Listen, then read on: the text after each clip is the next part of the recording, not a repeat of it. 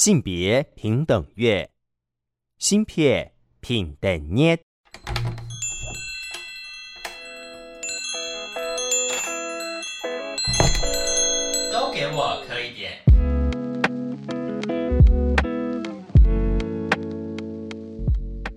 来到了今天的都给我磕一点。今天呢，在录音间，在空中呢，要来跟大家聊聊天的呢，是一群学生同学们。我们先欢迎爱洛生活节团队的三位，你们好，Hello，大家好，大家好，大家好。是的，我们先从我的右手边开始跟大家介绍，好不好？听说你是最大咖，谢谢。来来来，请问你是？好，大家好，我是爱洛生活节第十二届爱洛生活节的总召，我是尖尖。Hello，大家好，我是 EJ，我是爱洛生活节的美宣鼓掌。大家好，我是晨晨，我是爱洛生活节的副招，也是宣传股鼓掌。是的，今天就是有这么多的同学来到节目，要来跟大家聊聊爱洛生活节哈。爱洛生活节到底是什么呢？到底有多爱呢？我们来请尖尖，要不要跟大家讲一下？好，到底有多爱哦？好，我先跟大家讲，其实最多人问到我们的问题，其实是。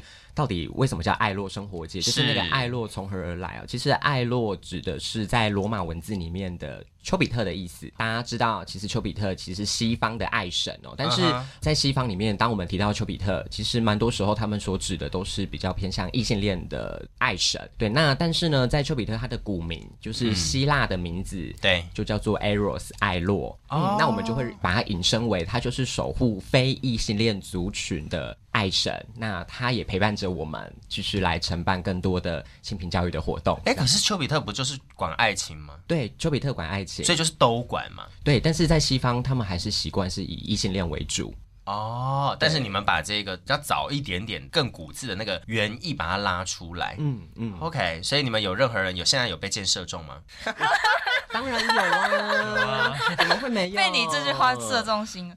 啊，谢谢。所以在告白主持人吗？不 是不是，被伤害到，被伤害，被伤害到。哎，要爱神的箭吧？你们这几位都没有，是不是？我觉得有啊，怎么会没有？第一场大来宾范奇飞老师不够受众，不够射中大家的心吗？有啦，有时候会被讲师射中心，会觉得爱上讲师了。可以呀，那就好啊。对啊，又例如说我们往年的变装皇后音乐会，有几个皇后他们在做他们对于小时候的一个告白，其实是很真挚动人的。对，他们其实是知道要怎么样去告诉自己的小时候，说你现在成为一个很美丽的样子。对，当他们讲那些话，我们全部就是都鸡皮疙瘩啊。OK。所以，所以在好，我们先一步一步来，因为刚刚好像有太多的资讯突然灌到听众的耳朵里面。我们先想请问一下，因为你刚刚有特别讲说，今天刚刚有特别讲说你是第十二届的总招嘛？是是，过去因为到了第十二年，你过去参加过几次爱洛这个团队呢？我过去参加的是第六。第八、第十，就是我偏偏参加的都是偶数年。那会参加那么多届，主要是因为我在师大读书读比较久，因为我是硕士加博士班。Uh. 对，那也很荣幸可以来有这个机会可以来做参与这样子。Uh. 对，那刚刚所说到的节目会比较丰富哈、嗯，那我很快的介绍一下，爱洛主要是由五个部分所组成，okay, 一个当然是讲座，对，哈，那第二个就是我们的影展，就是我们会结合电影的播映，嗯、然后也会有映后座谈人来跟我们做语谈，然后第三个是我们的摄影展，就是我们会去征稿，好，你只要符合我们当届的主题，一张照片两百字的文字说明，就可以来参加我们的摄影展。第四个当然就是我们的变装皇后音乐会，其实是非常丰富的，没错没错，因为你说你从六八。十十二嘛，嗯，这几年来应该有看到蛮大的改变，对不对？哦，超大。我们我们先讲学校好了，嗯，因为其实我们二零二三往回推，大概推到同婚在嗯、呃、很热烈讨论的时候，是不是也是艾洛刚好准备是在第五六期的那一个时间区间里面？没错。所以你从那个区间看到的跟现在看到的有什么样的差别吗？我觉得最大的差别大概就是来自于学校的态度跟讲师的态度，这个是绝对很不一样的哦。嗯、我们每一年的爱洛大概就是有八场的讲座，所以其实讲座占我们蛮多的一个成分在的。那嗯、呃，我们以往大概都是因为爱洛其实是学校是性平月的活动，它也是我国全国大专院校史上最盛大的性平月的活动，没有一个学校比我们学校会这么重视性平教育了。对，好，八场讲座就代表你一次一年就必须要花费。位八位讲师。对，那这些名单确实是需要学校送审的。信评会的当然委员是校长。跟各院的院长哦，那其实这个呃，这个这样的会议里面，要让那么多的长官去做同意，其实是有点难度的，因为长官们他们的意见当然是不一样。但是我觉得比较开心的是，其实我觉得从那个时候在公投的时候，我觉得学校的态度就已经定掉，就是要全力支持性平教育，因为大家都知道我们为什么要做性平教育。对，但是当时的难度就会在讲师这一块，嗯，因为讲师他们就会认为可能会受限于他自己的这个公投的。影响后续的效应，所以他可能就是会有比较多他没有办法来参加的理由。嗯，但是到了后面后后半部的时候，学校他始终如一哦，就是一直都非常的支持。但是学校就会希望，当同婚过了，我们就会希望有更丰富的视野，不要总是在性别的这个角度，会希望能够来谈一些学校最关注的，例如说可能是在性骚扰防治法这一块，例如说学校在乎的是艾滋教育这一块。对、嗯，那学校就会希望往这个地方走。但是有非常多的讲师，他可能就会比较抗拒这样子的题目，对，他就认为他他讲不来。对，但是我们就会希望，无论如何，你就从你的自身经验去做出发。对，所以反而到现在，就是我觉得从一开始学校的态度，从非常支持到后面学校的要求越来越多了。那讲师从一开始，他们其实是会有点害怕一些，因为议题，对议题。那毕竟你支持性平教育嘛，吼、嗯。但是到后来，我发现，哎，讲师其实。还蛮爱来的，就是、哦、嗯，我们发现越来越好去做推动，越好越来越好做邀请了。我觉得这还蛮不错。那我们问一下晨晨哈，因为这件这些我们已经私底下先聊过，就是晨晨应该算是资历第二的嘛，哈。是是。你大概是参加几次艾洛呢？我那时候应该是从第十届进来，然后从古元开始当起，然后到十一届接鼓掌，到现在十二届，然后就。这三届期间，其实看到说在，其实我进来大部分是同分已经通过了，然后在这个过程当中转变，其实我发现我们越来越。能够去挑战一些跨界的议题，比如说我们把侵害防治放到这个性别的脉络去讨论，那或者说从媒体试读去谈性别，那其实这样的议题是越来越广之下，其实我发现讲师他们也越来会愿意来参与爱洛。那你有没有觉得啊，就是说在这三年里面，你你看到的转变大概是怎么样？假如说其实还好，因为这已经是在同婚过后的一个事情，然后又受到疫情的影响，所以其实还好。你在有看到？什么样比较不一样的地方吗？不一样的地方，其实是我发现来参与的年龄层也好，或者是呃来参与的族群是越来越广泛。因为我们以前在师大办，那大部分是师大的同学，或者是其他学校有校有社的同学为主。但是我们其实这几届因为议题越来越的广泛，然后也可能大家比较知道我们这个活动，所以发现可能有六七十岁的长辈，然后可能有越来越多的社会人士、各界的专业人士会透过这个场合来做一个交流。那虽然我们主题是围绕着性别，但其实性别是。可以跟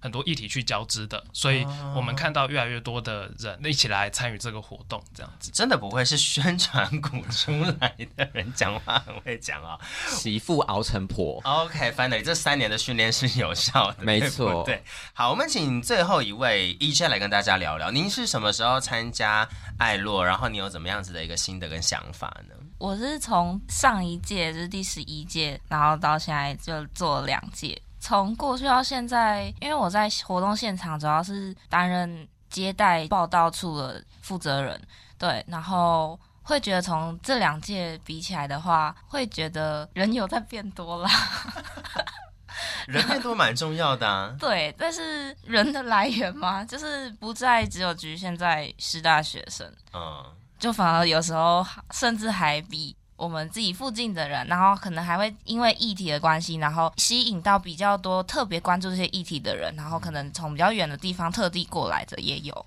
是，嗯，因为我们爱洛一直都是一个公开对外的活动，它虽然是学校的性平月，但我一直想要定调，这是一个属于大家的性平活动，所以一直都是很欢迎校外人士、各界人士一起来参与、一起来讨论。这样是，我觉得这是跟大专院校的这个设立跟风气，其实它是有一个关联性的哈。好，三位已经简单跟大家讲到的呢是。诶，三位跟爱洛的一些渊源，然后有一些比较资深的、比较中生代的、比较新生代的。是的，我觉得要来做一个性平月相关的活动啊，嗯，跟校风好像有蛮大的关系，又或者是我觉得跟嗯这个学校它的定位好像有蛮不一样的关系哈。我想问一下简简，诶。你在师大这几年或者参加爱洛这么多的时间来说啊，然后刚刚其实你们也都有提到嘛，作为一个性平月，或者是我们讲说呃打破校园的这个隔阂，然后往外面跟大家讲到性平相关的一个事情，其实这这个活动是具有指标性跟很重要的。对不对？你在过去的这一段时间里面，你有没有觉得说，哎，我们是不是可以找其他学校来合作呢？或者找其他学校来串联呢？或者是去问问看，比如说台大，比如说政大，比如说世新飞鱼，或者是一些高雄的性别研究所等等的哈，很多不一样的来做一些连接，然后把它做可能是互相合作等等的一些部分呢？哇，还真的没有哎，真的真的没有的原因是因为我觉得师大是蛮明确把它定调为我们就是全国。最大的性平月的活动，嗯、所以比较多的串联，我想大概都是在讲师之间的流通以及资讯的传播。但是说到要来做合办，还真的没有。但是我有有一年，我就很勇敢的跟学校提议说，我觉得所谓的一个像摄影展的征稿，我觉得不是不应该只有重视在呃师大的这一块的意见哈，我觉得应该要去涵盖全国的大专院校。所以那一年学校也特例的答应我们，嗯、我们应该要去做一个这样子更大规模的。的尝试，所以那一年是把眼光放到了全国大专院校。那果然那一年也得到了很多大专院校的来信，就问说，哎，他们可以参与什么样的活动？嗯，然后就有非常多后续的一个效应来发生，这样子。对，因为其实比如说台大跟政大对于性别的社团，或者是说对于性别的讨论，我觉得其实也是非常非常多的。艾洛既然以这样子的一个定位去去期许自己可以有这样的影响力，或做到这样的事情。外面其他人。除了你刚刚讲的那些例子之外，有没有人，比如说我主动想要加入，或者是我想要提供，或者是说我们向你们取经等等的一些事情？很多啊，但是大多我想大概每个性别社团都有自己举办活动的压力啦。因为我我有发现，不知道为什么，我觉得举办活动这件事情好像已经变成了一种 KPI 的指标。每个社团甚至是行政单位、学系，他们都必须要竞相的去举办这样子的活动。那我觉得我们给予他们最大的 方式，大概就是资源吧。所谓的资源。原指的就是，其实蛮多社团他们会看到我们邀请了谁谁谁，然后他们就会想要来询问。对，好，例如说有一年我们邀请了丁宁老师，好，金钟奖的是，对，金钟奖的得主丁宁老师，那他们就会也想要问说，哎，那我们是否也可以邀请他，然后来借助我们的帮助这样子？哦，对，所以反而其实是我们如果说是打开全局的视野，我觉得比较好的方式是让很多的主举办这样子性别的活动的单位知道，其实这一些人通通都可以。来聊性别，嗯，其实性别无所不在的，就是说，透过你们的，我们讲说，你们这个单位或你们这个平台，开阔了大家对于是性别的想象，让大家可以更从不一样的角度去 reach 到很多性别上面的一些事情嘛。其实爱洛生活节在这几年的这个举办下来，哈，每一年每一年它都会有不一样的主题。今年的主题是什么呢？今年的主题是自由 （freedom） 啊、哦，很棒。对，为什么要定这个主题？吼，它其实是有一个很重要的一个脉络在的。吼、嗯，就是因为我们开始去爬书，过去从一到第十一届，会觉得说，我们都不断的在聊性别的这件事情的时候，我们发现，如果我们没有放到一个更大的框架里面去看，其实它就会让大家会觉得很混乱。嗯、所以，我们当我们取这个自由，主要是因为我们在跟女性主义致敬。嗯、女性主义到现在已经四波了。对，那这四波里面。无论如何，我们在争取的都叫做自由与平等。所以今年我们先把自由这件事情先拉到我们的主题里面来。那讲到自由这件事情，很重要的第四波女性主义 Me Too 运动，它在讲的就是一个媒体效应的涟漪。所以呢，在今年我们的主题定调在自由 Freedom 这件事情上面，我们的所有的议题的设定、邀请的讲师阵容，大多也都是以自由为主题，尤其是以媒体。嗯，因为我们知道媒体的渗入无所不在哦，所以我们今年其实举办了蛮多的，无论是讲座或映后座谈，都围绕在这个主题上面。是因为如果听众朋友再听一听，或者是在之前就已经有接触到爱洛的话，就会知道今年的卡斯之强哈，你会想说哦，怎么这么厉害？我就简单讲几个名字了哈，比如说范琪斐。比如说陈雅兰，比如说陈淑芳，这些是在过去几段时间呢，大家都会在比如说自媒体啦，或者是在新兴的社群平台上啊，呃，很容易看到的。又或者是你会想说，怎么可能有这样子的？呃，我们讲说前辈或长辈得了奖，然后又或者是说很久很久没有看到他了，然后他又因为了一些作品重新出现在大家世人面前，然后这些东西其实跟性别都是有关系的哈，所以我们就来问问晨晨是不是可以补充这些，比如说我刚刚讲的这几位，大家哦一看到名字就是会眼睛发亮的这些。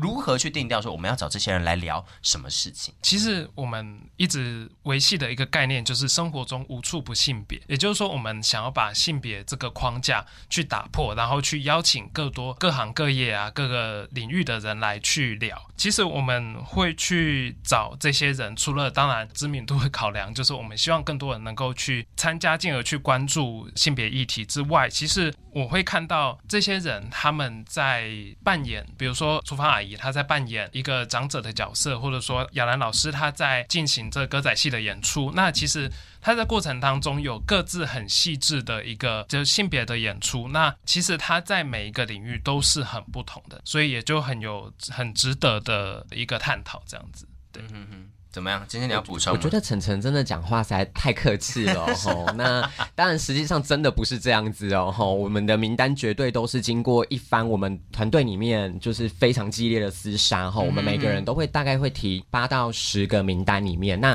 我们不是只是提名单而已，我们还需要去扣合吼我们今年度的主题哈。就诚如我刚刚所说的，我们今年度的主题定调为自由。嗯，而且我们是回扣到女性主义的这一波的浪潮。那在我们所提出的名单里面，我们当然就必须要去想出，我们邀请的这个人，吼，莅临我们的爱洛，那要邀请他讲什么样的主题才能够扣合我们的？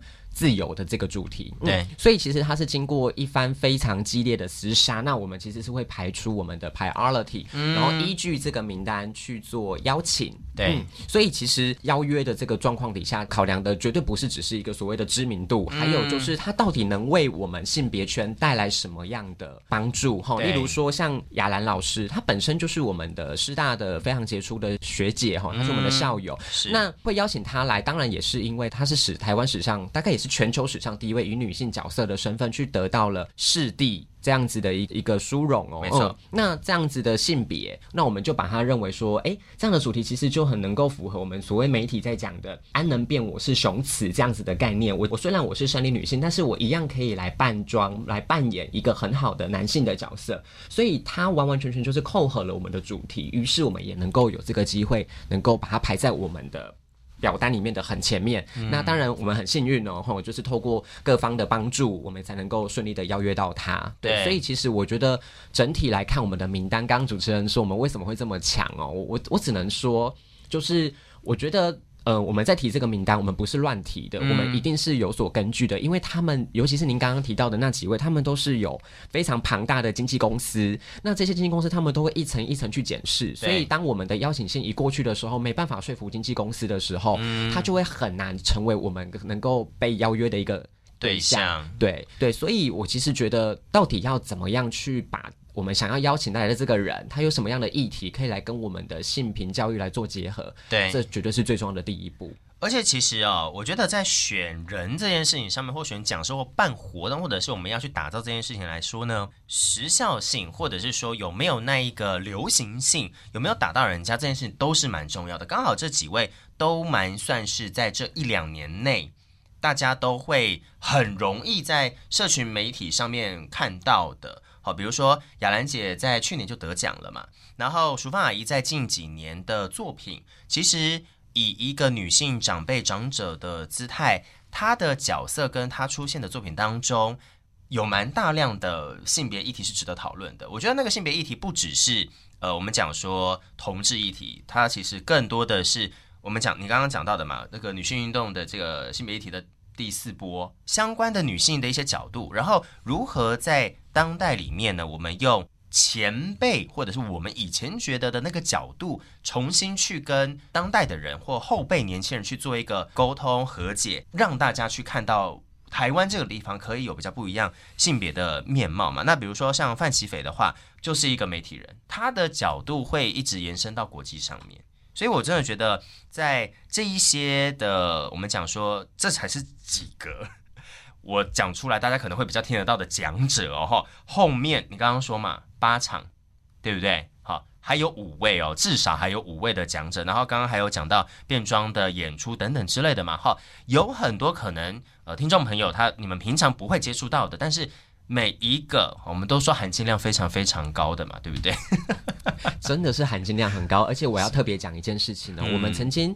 呃，有一次的爱洛，我们邀请了一位导演，嗯、然后前来跟我们分享他的作品《玫瑰色的裙》。嗯，结果那位导演回去之后，没过几个月，他就拿到金马奖了，对不对？他是邓一涵邓导演，对，对，所以我我觉得这个真的是，我不敢说他们是呃明星光环，我们才邀约他，但是我敢说的是。嗯呃，他只要愿意来分享，我们都会，我们都会诚挚的祝福他，在未来会有更好的发展，为尤其为我们性别圈哦。那我可以在这边特别讲一下，在有关于雅兰老师是最多人最想问的，因为真的我们、哦、为什么？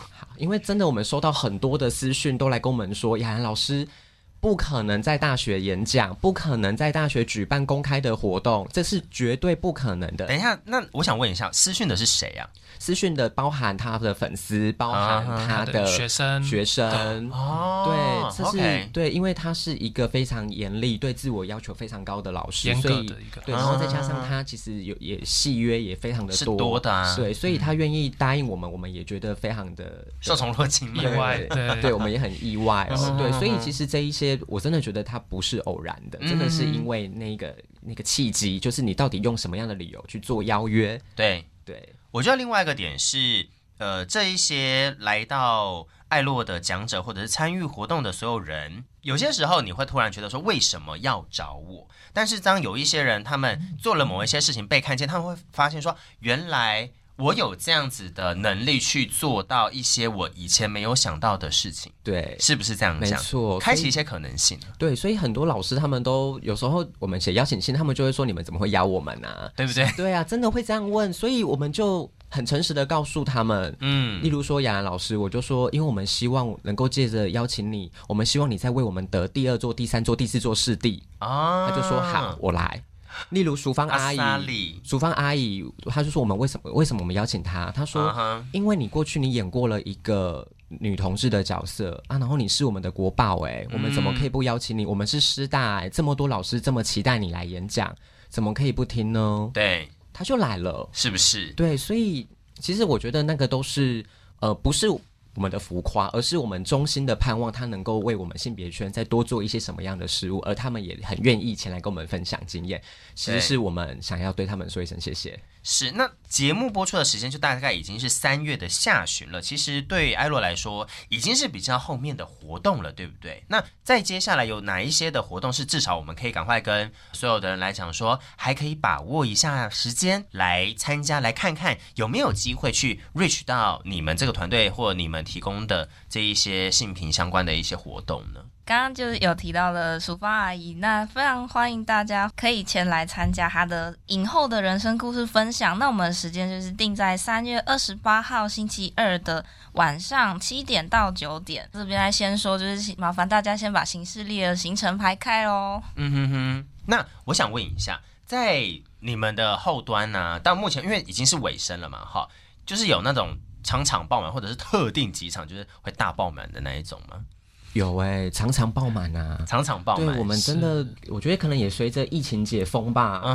因为其实大家都知道，蛮多特定的社群软体，其实他们的演算法其实是经过修改过的。嗯、意思指的是，如果你今天你没有大把的银子投进去，对，你根本是没有办法有这么高的触及率。对，对所以真的是靠着蛮多同学这样子口耳相传。对，然后没想到居然真的是很惊讶，我们从第一场的范奇斐老师，然后一直到张文珍，台大法律系张文珍老师，然后。然后，甚至我们已经预期到了陈淑芳阿姨，哈，三月二十八的莅临，在网络上面其实也有非常多的一个报名人数以及询问哦，是。有没有那种后、呃？我们基本上都是欢迎大家可以前来参与，但是也希望大家就哎可以把及早把行事历排下来，然后可以在活动页按下参加，然后就可以提早的前来，因为我们座位是有限的。特别想要讲四月二十号礼拜四的晚上七点开始这个变装皇后音乐会，也是我们在历年的爱洛里面都是参与人数爆多的一次哈。那因为我们是台湾的大专院校第一个把变装皇后音乐会来搬到大专院校举行的人，那居然是在我们的师大，特别是这场音乐会是免费的，就是也就是说欢迎所有人可以前来参与。所以如果四月二十号晚上不知道做什么事情，就很欢迎来师大可以来观赏这个变装皇后音乐会。这样，那早点来哦。是，那这样的话，我接下来想要问的是啊。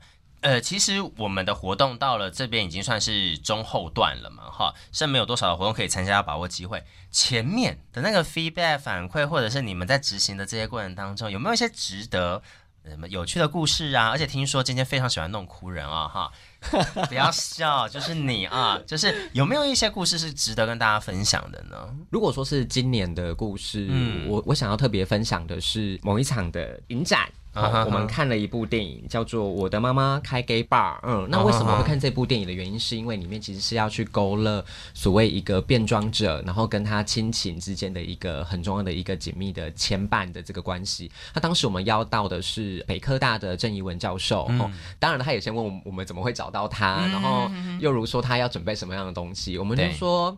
所有呃，我们是师大，我们非常尊重所有的讲师的学术的自主和讲座的自由，对，所以都让老师来做安排。老师就二话不说说好，那我要带一个我的好朋友来。没想到他当天带的就是我们在宗教界很重要的呃挺同的牧师张茂珍张牧师，所以当天两位就联袂前来。那当然好了，潘子来的真的是我可能问的问题真的是太。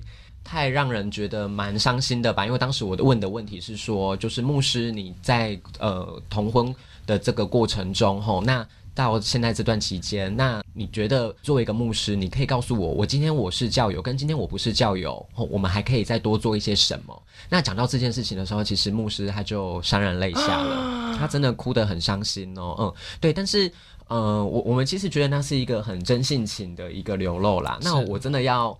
要很自白的来来自首哈，我觉得我有一次我真的是闯大祸了 哈，我自己真的很诚很诚实的说，我记得是在第八届爱洛生活节那一个时候举办的日子是三四五连续三个月，为什么会拉那么长？的原因是因为那阵子五月要迎接。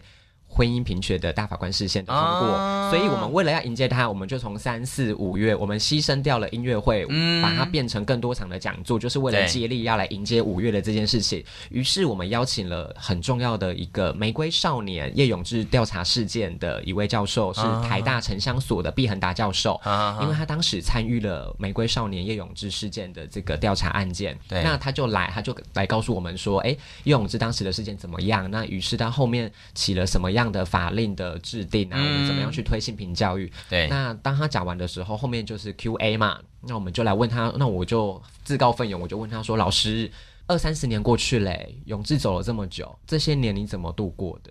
然后他就哭了，而且他哭的好伤心。那个时候我真的觉得惨嘛，我就是一个呃一个一个学生，然后。真的是把一个大教授然后弄哭了，然后他真的在台上哭很久很久，对，但是。我觉得我现在回想起这件事情，我真的都还是我，我觉得我不会后悔问这个问题，因为我觉得那就是一个很好的真情流露，而且我相信现场的这么多的观众，而且那一场也是爆满的状态，我相信现场那一天的观众也都能够体会到毕老师对这件事情的用心，以及我相信大家都很好的去承接了他了。那我现在我还是想要来跟透过这个机会，想要来跟毕老师说，老师很感谢你为永志为性平教育对那么样的努力哦，我们也会继续。来好好的持续努力，是的，结果变成你开始要流泪了啊！我们那赛啊哈，拍谢拍谢啊哈！但是我觉得其实你的发问是一个非常勇敢，然后我觉得是一个唯可以突破那个当下或感受现状的一个问题，因为很多时候我们都觉得说，我们应该要多做点什么，我们应该要为了什么事情再去努力些什么。可是很多时候那些努力是我们讲出来，我们去做了，但是我们私底下我们要如何面对我们自己的情绪？我们要如何的去看看我们过去做了什么，重新整理再出发这件事情。透过你刚刚讲的那些故事跟问题，我我觉得可不只是让这个过去我们一直在姓名运动上面很努力的这些前辈们，或者是去听讲座的这些人们啊，他们都可以透过这样子的问题重新去反思嘛，因为。很多时候我们不是 always 在光鲜亮丽的，我们只有一个小时光鲜亮丽，但是我们二十三个小时都是要跟自己面对，或者是有很多其他事情要去处理的嘛。对，所以我觉得虽然呢，哈，有一些有点歹势啦，哈，不好意思的地方啦，哈，但是很多事情都是很值得鼓励，再继续加油的。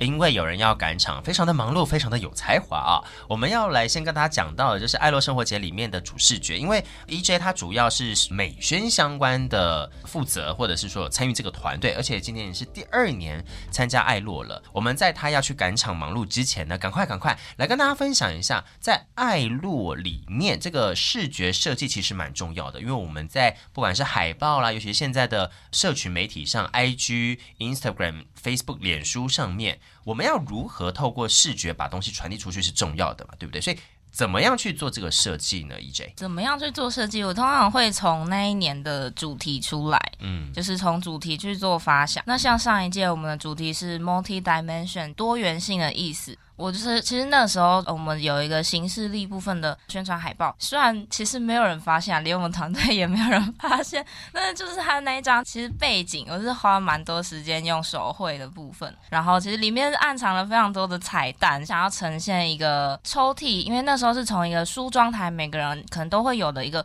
工作或是准备的书桌出发，然后那背后其实我们可以从它。虽然不知道这个主角在哪边，但是他可以，我们可以从他书桌会使用的东西去推敲，说他的生活可能有哪些部分。那虽然资讯印上去，所以可能大家会 focus 在资讯上面。不过，如果 主持人很认真的在看吗？对，我很认真在看哦。希望可以看到你喜欢的东西啊！你继续讲一把，讲完快点。好，然后就是里面会塞了非常多，比如说叮叮娃娃，或是。因为那时候变装皇后的活动，所以比如说画了一些化妆品，嗯，然后还有电子烟，因为那时候有一个烟害防治的讲座，哦，对，然后还有这可以讲吗？我有问题耶，丁丁，嗯、等一下，等一下，等一下，丁丁娃娃是什么？是情趣用情趣用品吗？不是，不是，不是，就是那个。皮肤色，然后有两个眼睛，然后会做的很多娃娃，然后有的戴安全帽，然后别在书包上面那个。哦，好，没关系，我我我回去 Google 一下丁丁娃娃。但是 我要打断你的原因，就是因为我接下来要讲那个是钢塞还是跳蛋呢？那是钢塞。OK，这是这是重点啊！而且，哎，拜托我。我在你有在使用哦，我在圈内打滚这么多年，怎么可能 看不出这个东西？你蛮好啊，对啊，我就在那边看，而且这个东西它放的地方是最，我觉得最容易被发现的啦，因为对不对？对，那你是目前第一个发现，有巧思啦。那尖尖表示你要反驳吗？没有啊，我我没有发现的，到底是哪一个？等一下，等一下，好，听听听众朋友们哈，如果大家对于我们现在在讨论的，因为画面这个东西你听不到哈，我们可以讲给你听。如果大家有兴趣，就去 N T N U 底线 G A M I L Y 的这个 I G 或者是爱洛生活节上面，你去找相关的视觉，然后找到二零二二年相关的一个我们讲行事历。我现在要来跟大家讲的这个，就是我想要问一下 E J 啊，是这个吧？对，没错，是吧？这个很好认呐、尖尖，你去年负责什么？找人。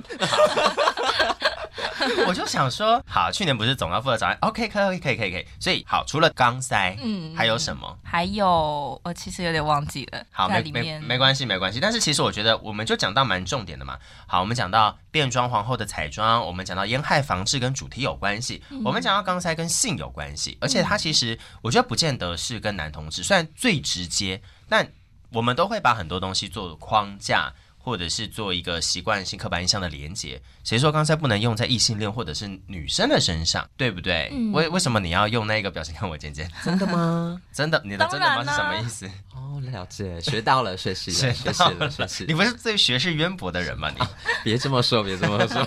其实我觉得这很好呼应到我们十一届的主题，因为 multi-dimension 是多面向。那我们知道一物有非常多的面向，一个议题也有非常多的面向。那我想，呃，一个主视觉它非常好去呼应到这个一个议题，这样。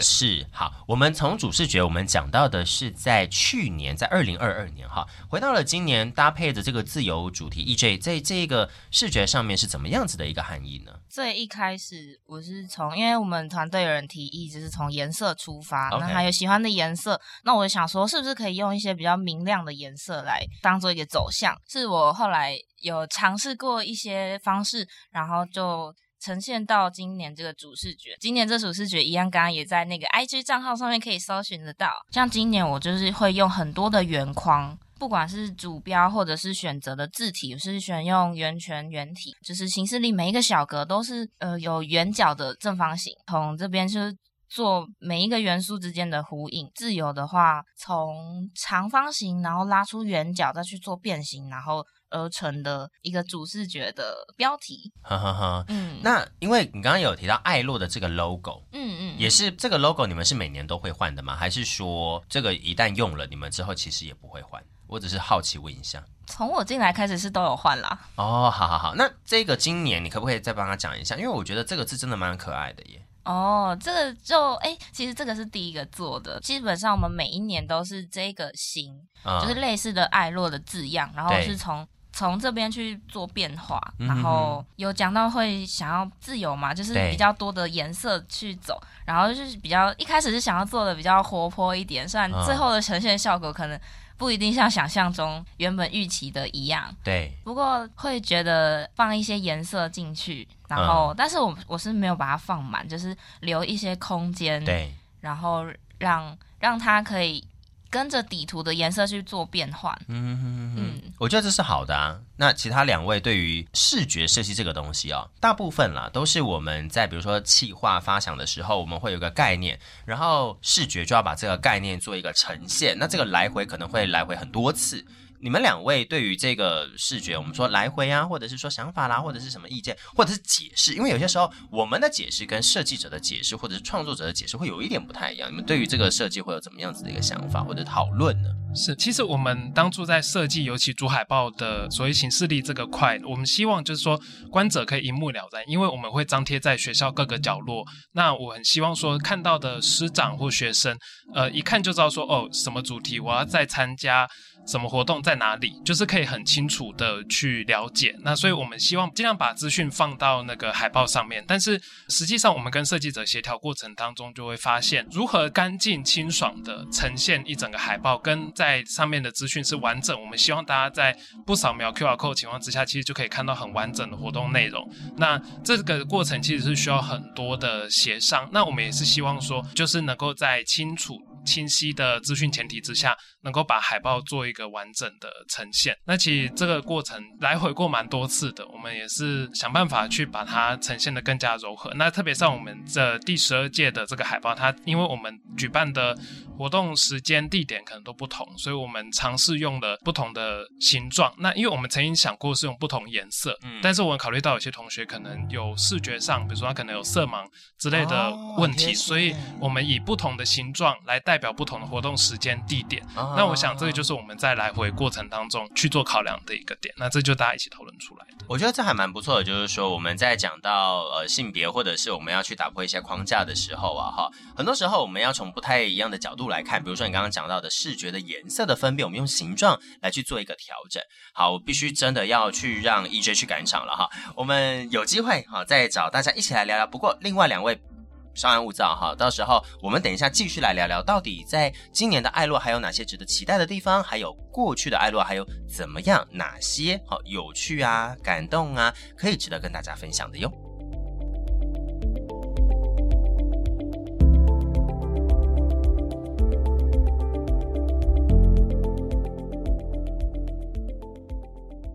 我们欢迎爱洛生活节的两位朋友，Hello，Hello，大家好，我是尖尖，大家好，我是晨晨。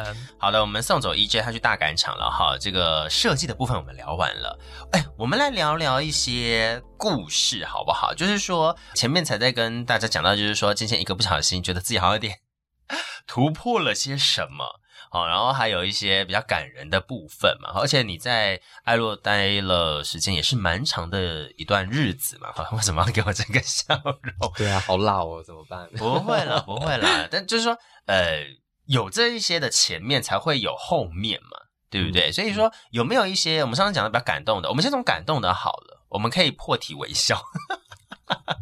有没有一些比较感动，或者是觉得说印象深刻，不管是今年的，或者是过去几年，呃，有发生过的一些事情，可以愿愿意跟大家分享呢？好多哦，但是我觉得我第一个就是要先讲，我觉得刚刚主持人有提到，嗯呃，婚姻平权公投这件事情。对，其实，在婚姻平权公投那一年，那个法案决定要公投的时候，我们就邀了一位。战神莅临我们爱洛，他是谁？他是宗教界的世昭会法师。嗯，那他愿意来，我们真的都非常的惊讶。而且我觉得他在那一场讲座里面，他讲的很多是关于佛法，佛法的概念是什么？佛法指的是我们希望能够去利他。对，然后那在利他的过程中，我们才能够利己嘛。对，嗯、呃，我觉得就是那一种儒家所说的“己所不欲，勿施于人”。那如果两个人，他们两个的相爱。是幸福的，是快乐的，我们又要如何反对他们呢？对对，所以其实我觉得那场讲座其实给了我们真的是无比的力量，然后让我们去迎接就是后面的公投的这一些结果。我觉得那真的是我们。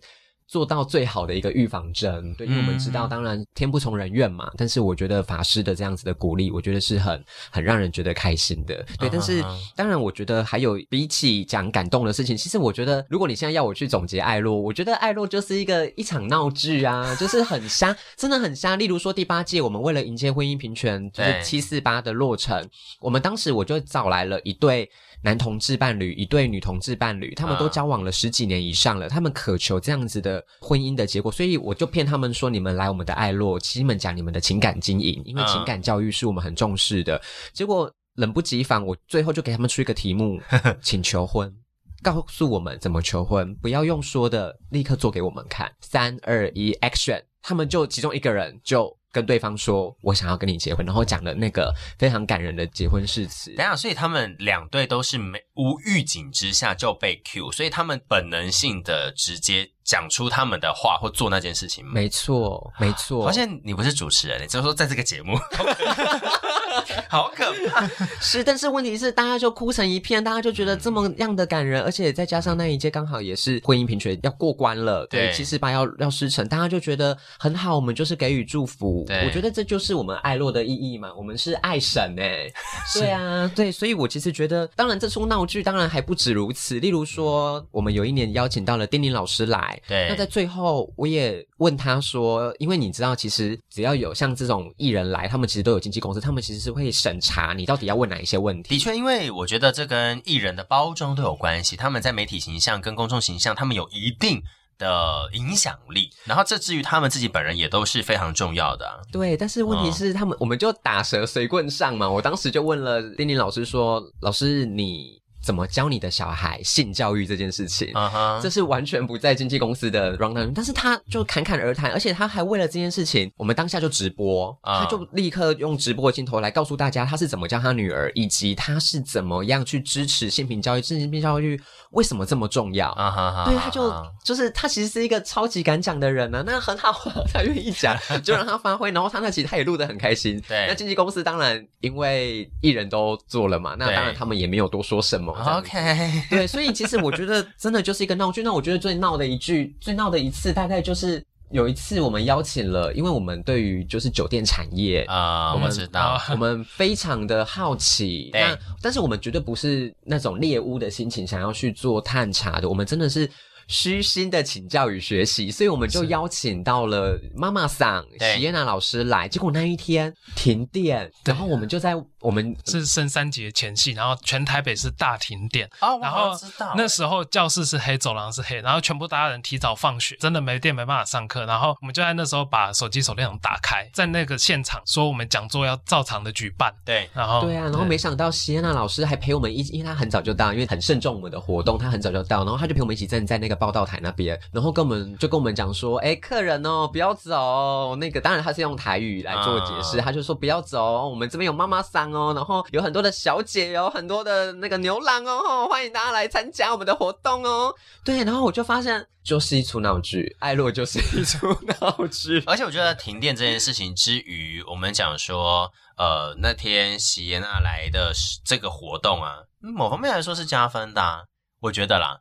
就是因为黑黑的看不太清楚，然后只能用手电筒等等的一些林森北夜生活的一些刻板印象，作为一个包装的感觉。可是这个包装是不经意的，我就让它更贴切我们的主题内容。怎么像你这样？没有，我们就觉得根本就是个鬼故事啊。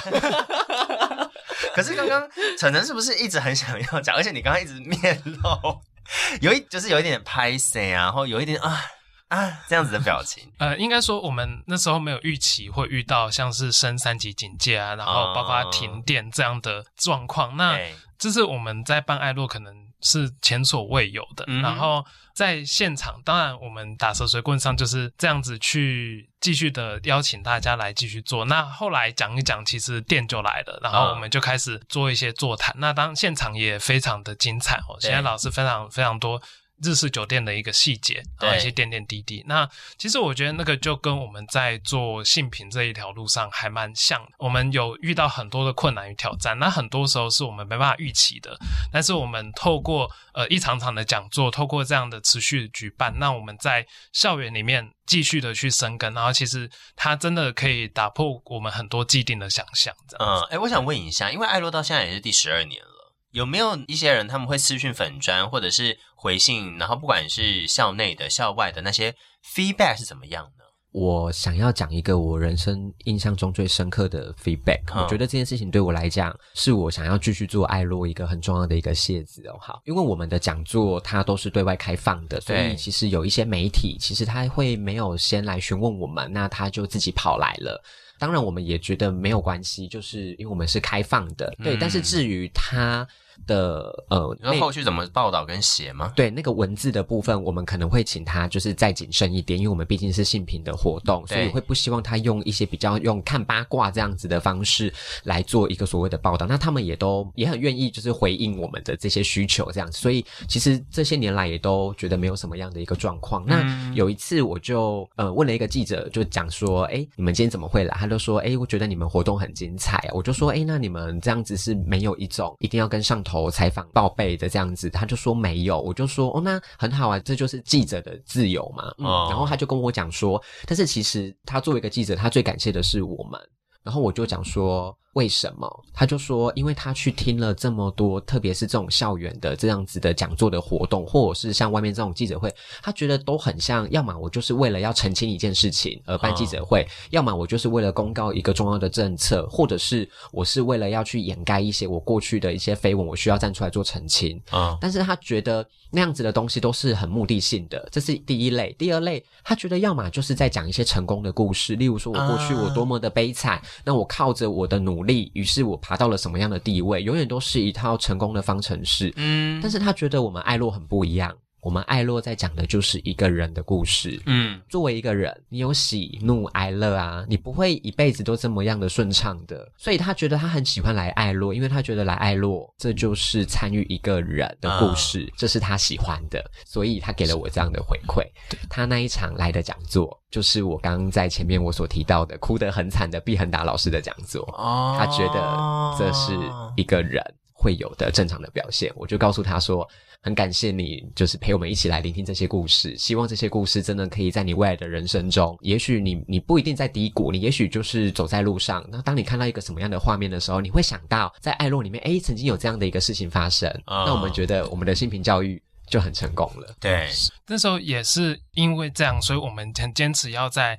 把爱洛带到在师大里面做举办，因为在师大其实它是一个教育的场域，它是一个教育这些未来的可能老师们各行各业的人去呃学习养成的一个场域，所以在这个过程当中，我们更希望透过这些性平教育的研讨，透过这些性平教育活动举办的机会，能够让大家有更多的激荡，有更多的讨论。那其实那时候还有一个印象很深刻是，有一天晚上很晚吧，十点多，我跟尖尖就是走在路上，然后。有一个女生远远就叫住我说：“哎，你们是爱洛总招吗？”然后我们那个今天就说是，然后他说怎么了？他说：“哦，我们超喜欢那个变装皇后音乐会，没想到他可以在这么保守的师大里面去举办，这样他觉得说那是一个很新奇的事情，也是一个很就是他人生中印象很深刻的一件事情。那其实我们这几年呢，虽然说遇到很多的挑战，不只是在讲师或者说在参与人数上，当然高高低低、起起伏伏的，但是我们一直想要在这个学校里面能够去。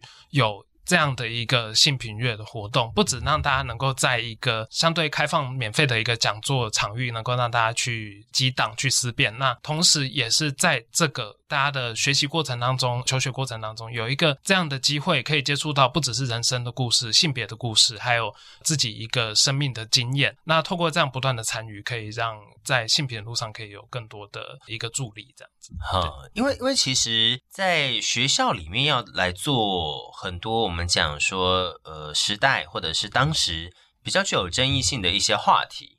这都是非常不简单，因为学校它会有学校的角度，那又或者是说它会有一些来自社会的观点跟想法。因为我是正大毕业的，那大家都会觉得说正大是一个校风很自由的学校，都会觉得说正大是一个呃什么男同志啊，或者是女生很多啊，女子大学啊什么之类的。我们对于这些东西都会有一些呃不同世代的刻板印象，或者觉得说那这样的话，你们学校应该怎么样吧？但我觉得不然呢，就像。刚刚晨晨讲的，学校在做这件事情的时候，他会会有一些角度，然后别人在看的时候又觉得说啊，原来师大可以做这样子的一个事情，或者说愿意让我们的校友或学生们去发挥来做这一件事情，我觉得那都是很不简单的呀。所以我觉得。透过这个机会，也蛮想要鼓励大家，就是不管你在哪一间学校，嗯、对，我觉得最重要的就是你想做些什么。那只要你的利益是良善的，嗯，我觉得一定会有很多人会被你所说服、所感动。包含我们在做的就是一个这么艰难的性平教育的活动啊，公投我们输了这么惨。那现在公投过了这么多年了，然后我们也看到，其实台湾的民意，台湾人还是很良善的啊。那也、嗯、那缺少的是什么？缺少的就是我们要持续的努力。对，我我觉得其实很多时候那个努力可能是用更开放的心态跟心情，或者是我们再放松一点点来跟大家更加的讨论啊，把它融入生活啊。很多时候它都是习惯成自然的，然后我们在生活里面越接触，越不会觉得它是非常的特别，或者是特别的奇怪。好，我觉得很多时候都是要融入在生活当中。那其实刚刚有一个我觉得蛮重要、很值得跟大家讲到的是有关于那个表演的活动，因为在变装皇后 （drag queen） 的这一个呃文化来到台湾，或者是在台湾长出来有关变装这件事情，它的变装跟国外的脉络应该是非常非常的不一样的哈。我们传统的变装，比如说在二零二三年陈亚兰。雅兰姐的这个演出，我们在传统的戏曲当中，就会有很多男男女女去扮演不同性别角色的这个东西，就融在传统戏剧里面。又或者是在我们这八九零年代的小朋友们，以前小时候一定会看过的《铁狮玉玲珑》，对不对？就会有相关的一些有关于。呃，我们讲说性别或者是跨性的一个表演，变装的表演嘛，哈，那如何把在现在时下这么流行，可是它可能又不见得是来自于台湾本土文化的这个跨性别的，或者是讲说变装的这个表演放到学校里面，当初的起心动念发展，还有一些，我觉得应该蛮难的哈。当然，这个经过非常大的一个论，真的是。讨论。论啊，我觉得是论辩，论辩，对，我觉得是论辩，对，就是当我们在界定说音乐会，嗯，那我们要回去思去思考的是，我们花了这么多钱，请来这么多的歌手艺人来表演，嗯，那他真的有助于我们的呃性别的文化的推展吗？是，那。于是我们发现好像达不到这个量的时候，我们就会开始去思考的是说，到底是什么样的东西才能够更代表的是我们性别的文化的一部分？所有人一致同意，就是 drag queen 文化啊，变装皇后。如果你去看她过去的历史，她从一个社会倡议开始，嗯，那一直不断的在这个性别运动的洪流中哦，那不断的去展现出她自己的一种独特的魅力，然后甚至让这么多人去关注到所谓的性别的议题。对，我觉得这才是她能够真正去凸显我们想要去推动的这样。子的一个性平教育的一个重要内涵，于是他成功的让我们去说服了，对，呃，学校的审核的部分这样子，uh, 对。Uh, uh, 那当然，我们也发现到那个过程中，其实活动办完了，我们还是会招致一些。不一样的观点吧，对，有一些不一样的声音会认为说，呃，你作为一个大专院校，你还你怎么会把这样子的东西搬进来？我觉得那就是一个很好的沟通机会。我们就是试着要去解释为什么他们要男扮女装，他们为什么要用这一些夸张的女性的特征去做这样子的表演。它其实是有它背后的意义在的，因为女性在整个历史上其实还是被打压的。嗯嗯，那他们透过这样子的变装的的方式来做展演的时候，嗯，某种程度上是不是也能够去告诉大家？女性超无敌，嗯，女性很 fashion，对呀，所以我觉得很多时候这些东西就是说，学校有学校的角度，我们流行文化，或者是我们是年轻人，或者是说很多的小朋友们，在很多的这个大人们的角度，就是说啊，你们弄那些有的没有的哈，那这些东西不能看吧哈。可是这些东西为什么我们会流行，或者是我们会在意，或者是他们如何进到生活？透过这样的方式，我们让除了我们之外的人，你可以来看一看嘛，是不是这样子的意思？对，而且。我们会发现说，刚开始我们办也是想说，诶，真的会有人来参加吗？把这样的一个呃文化，把这样的一个活动去搬到校园里面来，对，那又是在师大里面。那其实后来我们发现说，诶，回应的非常踊跃，然后大家参加也是觉得收获很多。嗯、那其实我们就透过这样的一个实践，然后透过这样一个活动，让大家更加认识了这个变装皇后的这个变装文化。那其实后来我们也发现说，诶，或许大家对于这个变装。的表演的这个内容、嗯、内涵或者它的意义，可能还不是那么理解。对，那我们透过方式就是我们。在粉砖上就是跟大家有沟通做说明，然后去在活动开始之前发提醒信，然后就是跟大家说哦，大概活动流程会长怎么样，然后变装皇后他们是怎么样的一群表演艺术的工作者，那他们的经历、他们的发展是怎么样？那去做沟通之外，我们这一届在第十二届也办了很多讲座，也或者影展，那是跟。所谓的变装皇后是变装文化是有关的，那我们是希望说在校园里面去推动、促进大家对于变装文化的理解的。是，所以，所以其实我觉得很多时候我们一直讲到性别，性别能不能不要有别？就是说我们。把所有的东西都把它变成是啊，我就是一个人嘛。好，我们把那个别不一样去掉，那每个人都是不一样的。我们就是 focus 在你这个人身上的这个独特性是什么东西？你要如何用这样的独特性跟每一个人去做相处、建立连结，然后让大家知道你的特色在什么地方？所以我觉得，呃，性别的角度议题啊，很多时候我们要透过很多不一样的方式。我可能就是透过做节目。请你们来上节目来跟大家聊聊，那你们透过在学校的地方，好去跟大家做不一样教育的方式嘛，哈。其实很谢谢你们来节目当中，然后跟大家聊聊天。最后，最后，今天有什么样子的一些内容想要再继续跟大家分享？真的觉得，如果能够有更多人的来参与爱洛，哈，无论你是参与者，哈，或者是你是。被我们所邀请的讲师哈，嗯、我们当然会希望这样的人数越来越多，但是我觉得还是要回归到我们到底怎么样去看待所谓的性别平等教育这件事情。是对这件事情不应该是那么严肃的，是一个教育这件事情，它应该要成为我们的生活，因为这就是我们之所以为人。那晨晨有什么要最后跟大家说的吗？其实不用把爱洛当做，虽然它是台师大的性别月的活动，嗯、但我更希望大家把它当做一个思考性别，然后去了解、去发现生活当中的各个面向性别的一个场域。所以很欢迎，就是不管你是什么年龄、什么行业，都可以很自由来参加。那我们一起继续的去在生活当中发现性别，在生活当中思考性别，这样子。好，那最后我让你们带一句客家话走好了啦。现在都已经跟爱有关，跟性别有关嘛，我们就讲说我爱你的客家话好不好？可不可以一起来讲讲看我爱你的客家话？好，好想学哦。我就叫做爱爱爱，爱叫做 oi oi oi，，就是爱 oi。你的话是嗯，来快点爱爱耶，差差有一点像广东话。